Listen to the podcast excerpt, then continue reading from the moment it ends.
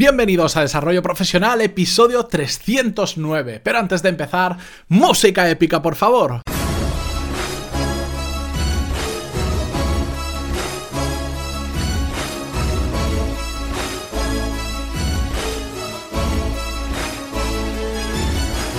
Muy buenos días a todos y bienvenidos a un nuevo episodio de Desarrollo Profesional, el podcast donde ya sabéis que hablamos sobre todas las técnicas, habilidades, estrategias y trucos necesarios para mejorar cada día en nuestro trabajo. Hoy es viernes, por fin viernes 23 de febrero de 2018. Y si digo por fin es porque me apetecía muchísimo volver a grabar este tipo de episodios que sabéis que tanto me gustan, donde simplemente comparto un tema con vosotros sin ningún tipo de guion ni nada similar. Y es que los dos viernes anteriores ya sabéis que hemos tenido tenido la serie de buenos hábitos donde hemos traído a Fernando Álvarez, hemos traído a Alex Martínez Vidal y por fechas coincidía que tenía que ser viernes. Pero en esta ocasión ya la hemos traído, la entrevista eh, durante la semana no ha tenido que ser viernes y he podido volver con este tipo de episodios que tanto tenía ganas de, de cogerlos porque son de los que más me gusta grabar.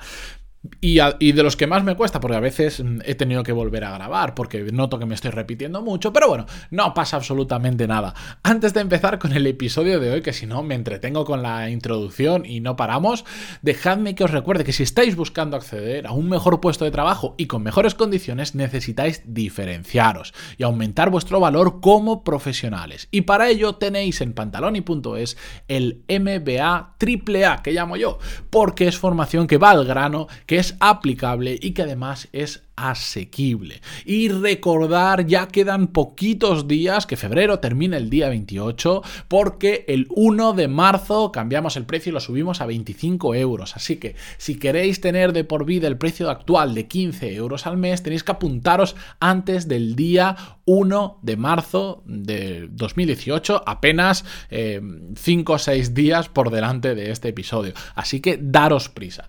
Y dicho esto, vamos con el episodio de hoy. Y es que hoy vamos a, hablar de un tema, lo veréis en el título, que es hacer las cosas tan bien pero también que nos sintamos orgullosos de, lo que hemos hecho. Y creo que esto es algo fundamental que se aplica tanto a los que trabajamos por nuestra cuenta, a los que trabajan para otra empresa. Yo ya sabéis que yo he pasado ya por, por todas las fases, he trabajado para otros, he trabajado para mí, he hecho prácticamente de todo, de lo que he estudiado a lo que he trabajado no se parecen absolutamente nada, pero bueno, eh, así es la vida, así es la vida laboral y hay que saber adaptarse. Pero algo que yo he querido mantener durante todos estos años y que me he dado cuenta que es una uno de los combustibles de, de, mi carrera profesional y de mi motivación, sobre todo para seguir adelante, para empujar cada día un poquito más, para seguir aprendiendo y para seguir haciendo las cosas un poquito mejor, es exactamente eso, hacer las cosas tan bien que nos sintamos orgullosos de haberlas hecho. Y es que muchas veces entramos en ese ¿cómo diríamos? En ese modo stand-by, en esa inercia laboral en que simplemente, bueno, va pasando el tiempo, vamos haciendo cosas con mayor o con menor acierto, pero hacemos cosas normales, tenemos resultados ordinarios en lugar de tener resultados extraordinarios. En cambio, si conseguimos activar ese chip en nuestra cabeza de hacer las cosas tan bien, tan, tan bien que nos sintamos orgullosos, vamos a conseguir resultados increíbles. ¿Por qué? Porque vamos a estar simplemente focalizados en hacerlo muy, muy bien. Y hacerlo muy bien para sentirnos orgullosos no solo significa conseguir un buen resultado de cara a nuestro cliente, a nuestro jefe o a nuestros compañeros si estamos trabajando en equipo. Se trata también de meter dentro de esta ecuación nuestros valores, nuestra forma de hacer las cosas. Cuando nos sentimos orgullosos de algo, cuando algo lo hacemos bien y cuando algo lo hacemos de la forma correcta, en la que nosotros creemos que es la forma adecuada de hacerlo. Por eso es tan importante, tan, tan importante siempre hacer las cosas conforme a nuestros valores, hacer las cosas que nos, con las que nos sintamos cómodos.